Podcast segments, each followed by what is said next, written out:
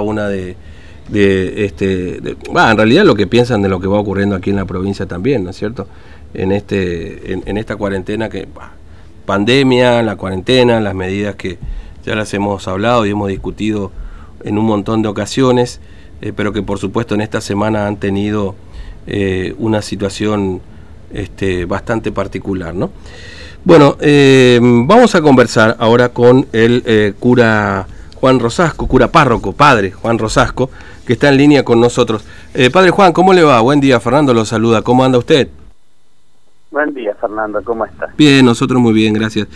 Bueno, eh, varios, varios este, de, de, de, los sacerdotes y aquí de, la diócesis de Formosa y, y este, de, la provincia, bueno, han, han presentado un documento, este, firmado por usted también, Padre Juan, eh, planteando alguna serie de, cuestionamientos a la aplicación de, este, de esta política sanitaria. Eh, eh, ¿Por qué? ¿Por qué presentaron este documento, Padre Juan? Eh, sí, este es una carta, no es un documento, es una carta al pueblo de Dios, o sea, los que creen, los, creyentes, eh, que mm, los firmamos 15 de los curas de la diócesis. seguramente si hubiese sido un documento al que teníamos más tiempo, sin la urgencia de la situación, hubiésemos podido firmar muchos más, porque varios más querían firmar, lo mismo religiosos, religiosas, laicos, que en este tiempo dicen nosotros también adherimos a esa a ese documento, ¿verdad? A esa carta, no es un documento, está mal expresado. Sí, sí, está bien. ¿Por qué eh, nos pronunciamos de esta manera? Si leíste la carta, sí, todos los que leyeron la carta, uno de los puntos importantes es eh, pedimos que eh, frente a esta situación tan compleja que estamos viviendo, eh, las medidas sean más dialogadas, consensuadas, no estoy diciendo que con la iglesia, sino con los distintos grupos y actores de la sociedad, ¿no? ese es uno de los puntos. ¿Por qué lo decimos? Mm. Porque vemos que eh, ha habido decisiones, entendemos que alguien tiene que decidir y está bien que esto así sea, pero mm. eh, han sido decisiones eh, sin consulta, autoritarias, recibimos todos los días las voces de, gente que está en los centros de alojamiento preventivo, donde están aislados en estos centros sí. Eh, y están sufriendo gente por ahí que hace 20 días, 25 días, que ya han tenido más de un hisopado negativo, pero mm. como en el centro se vuelve a contagiar a alguien o aparece alguien positivo, todos empiezan 14 días nuevos de, de cuarentena. Y bueno, estas medidas, entendemos que es necesario tomar medidas, entendemos que una persona está enferma tiene que tener algún tipo de cuarentena, no estamos en contra de las cuarentenas, sí, habría que revisar las formas, mm. es, una cuestión de las formas, cuando otros hablan de esto, la voz que contesta dice la gente no ha sido responsable, entonces la única forma es esta. Nosotros creemos que no es la misma situación cuando esto empezó que ahora. Creemos que la gente ha madurado en el dolor, en el dolor de, la edad, en el dolor de, de, tanto tiempo de, de cuarentena, de aislamiento. Algo pasó en nosotros. Mm, no mm. somos los mismos que en marzo del año pasado. Claro. Usted dice esto, digamos, asumiendo la, responsa la, la responsabilidad que hoy podemos tener frente a una eventual decisión de que uno pueda transitar o como contacto estrecho, contacto estrecho, digamos, ¿no? Por ahí asintomático, distinto, positivo, hacerlo con esa responsabilidad ciudadana en su hogar, por ejemplo, para evitar eso que hoy vemos, digamos, ¿no? En los centros de cuarentena. Por ejemplo, a ver, cuando todo esto empezó en este mes, y en diciembre, fin de diciembre, este mes, sí. eh, la gente del extremo oeste mm. o de aquí, de mismo de Juárez, al principio todos eran trasladados a Formosa Capital, para sea por contacto estrecho o por positivo. Después de, muchas quejas y gente, la angustia que eso significó, gente que no sabía dónde estaban sus familias, este, la gente más pobre que no tiene un celular, todos nosotros pensamos, todos hoy día tienen un celular, no todos tienen celular. Eh, nosotros tenemos una lista de 19 personas que nos tocó acompañar mm. porque nos decían no sé dónde está, no sé dónde la llevaron.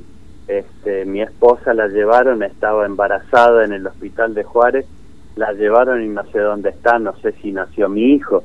Mm. Eh, por ponerte algunos ejemplos de lo que hemos acompañado en este tiempo. Sí, sí, de hecho, sí, de hecho, perdón, eh, padre Juan, ahí en, Ingeniero Juárez, bueno, se da el caso justamente de una pareja originaria que, que, la mujer tuvo su, su bebé y se la trajeron para Formosa y no sabían qué pasó, digamos, ¿no? Esto no, sé si ustedes se han enterado, digamos, también de esta situación. Sí, sí, esas situaciones pasaron. Mm. Eh, gente que en su casa quedó vacía, sin nadie que la cuide, y entonces están con la angustia porque me van a robar, o la angustia que me robaron, este, mm. me llevaron las poquitas cosas que tengo, ¿no? Y una de las cosas así que nos muy fuerte y que también nos hizo decir, bueno, esto no podemos no decir nada, lo que pasó en la zona de María Cristina, los de Ocho, Santa Teresa, eh, un grupo de gente de los pueblos originarios. Mucha gente dice un originario. Los pueblos son originarios. La gente podemos decir que son aborígenes, mm. indígenas, pero eso de decir un originario, el pueblo es originario. Pero bueno, no importa, esto es una distinción de lenguaje. Eh, la gente de esa zona que con este, esta situación de no poder circular quedó sin posibilidad de acercarse al banco Mm. Y la única forma de registrarse fue a través de estos cortes. Eh, ellos optaron por esta forma. Eh, que por otro lado, quien transita hoy si no se puede ir de pueblo a pueblo? Claro. Ahora, eh, Padre Juan... Una forma de decir, aquí estamos, y la respuesta fue 15 encarcelados. Mm. Algunos de ellos estaban en el corte y otros, según los testimonios que tenemos, fueron buscados en las casas. Eh, nunca supimos si el juez que autorizó este operativo autorizó ese ah, retiro de gente, llevar gente de la casa.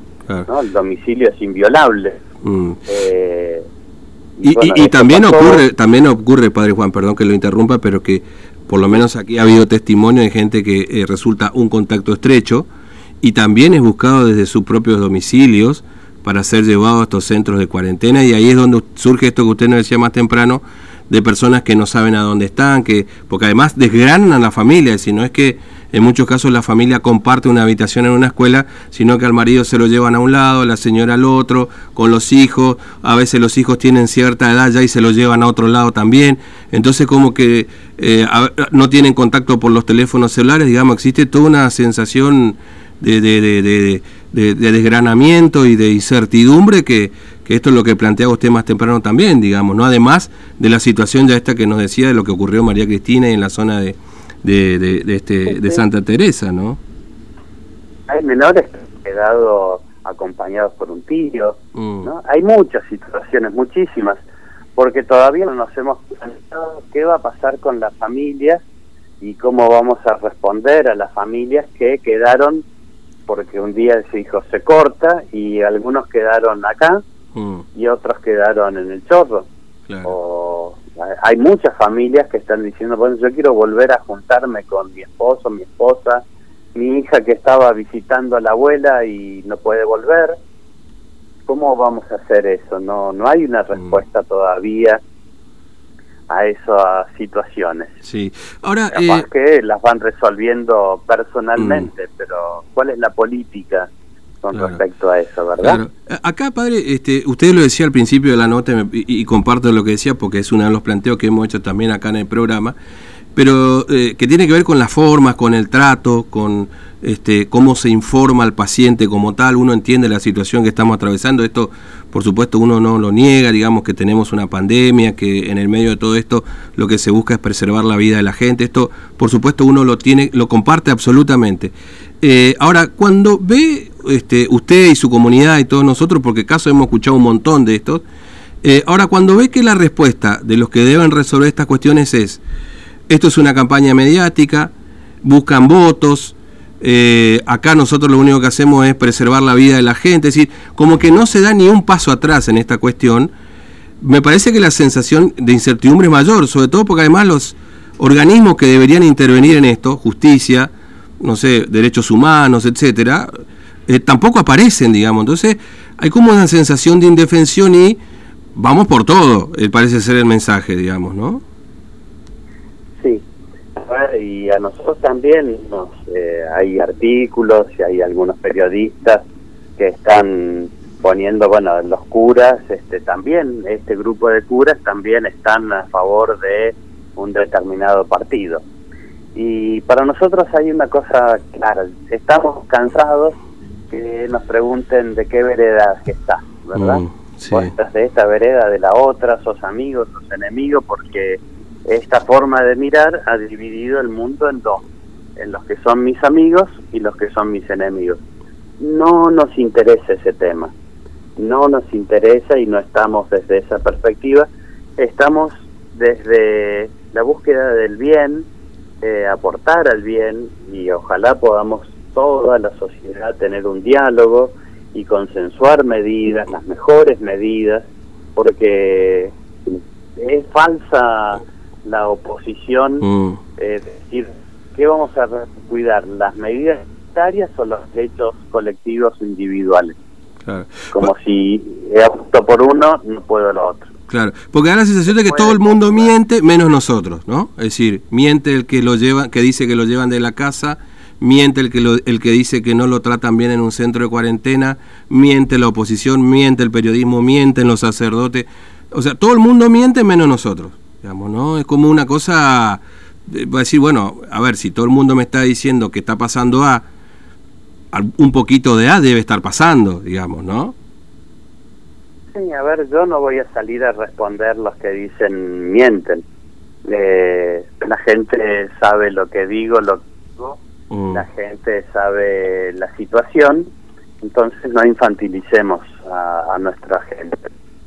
Eh, nuestra gente sabe lo que pasa es cierto, no es lo mismo estar internado en el hospital mm. un hospital realmente muy bien equipado, nuevo, eh, los testimonios de la gente que está allí son de un lugar muy confortable y qué bueno, pero los testimonios de los que están en algunas escuelas o lo que pasó en el estadio cincuentenario, nos habla que no todos están este, recibiendo el mismo trato, ¿verdad?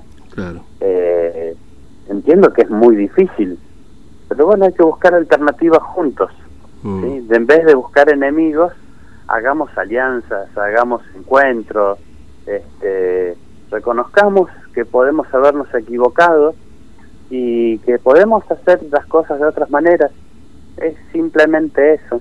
Mm. Eh, que se inaugure un tiempo de mayor diálogo, ¿verdad? Sin duda. Eh, padre Juan, le agradezco mucho su tiempo. Gracias por atendernos como siempre. Le mando un abrazo. ¿eh? Un abrazo. Que tengas un buen día. Buen día. Bueno, el padre Juan Rosasco, uno de los 15 sacerdotes que ha firmado esta carta, ese documento, bueno, pero carta, documento, para mí lo es en definitiva porque es plantar también este, una posición frente a lo que vamos viendo todos. Eh, pero bueno, es una carta que firmaron estos este, sacerdotes, eh, son varios, ahí aparece el padre Francisco Nazar, eh, está también por supuesto el padre Juan Rosasco, el padre Caballero, Ponciano Acosta, este, el padre Rojas, bueno, Mario Bizarro, en fin, este, son, son varios los sacerdotes que han firmado. Con, una posición de decir, bueno, acá hay, hay cosas que, corregir, digamos, porque eh, como le decía yo al, padre Juan, y ustedes seguramente eh, en, todo el tiempo que nosotros venimos planteando este tipo de cuestiones, por eso lo hablamos, de un camino en el medio, es decir, hay un camino que no es solamente nosotros hacemos esto y esto está bien y, y el otro que está todo mal, ¿no?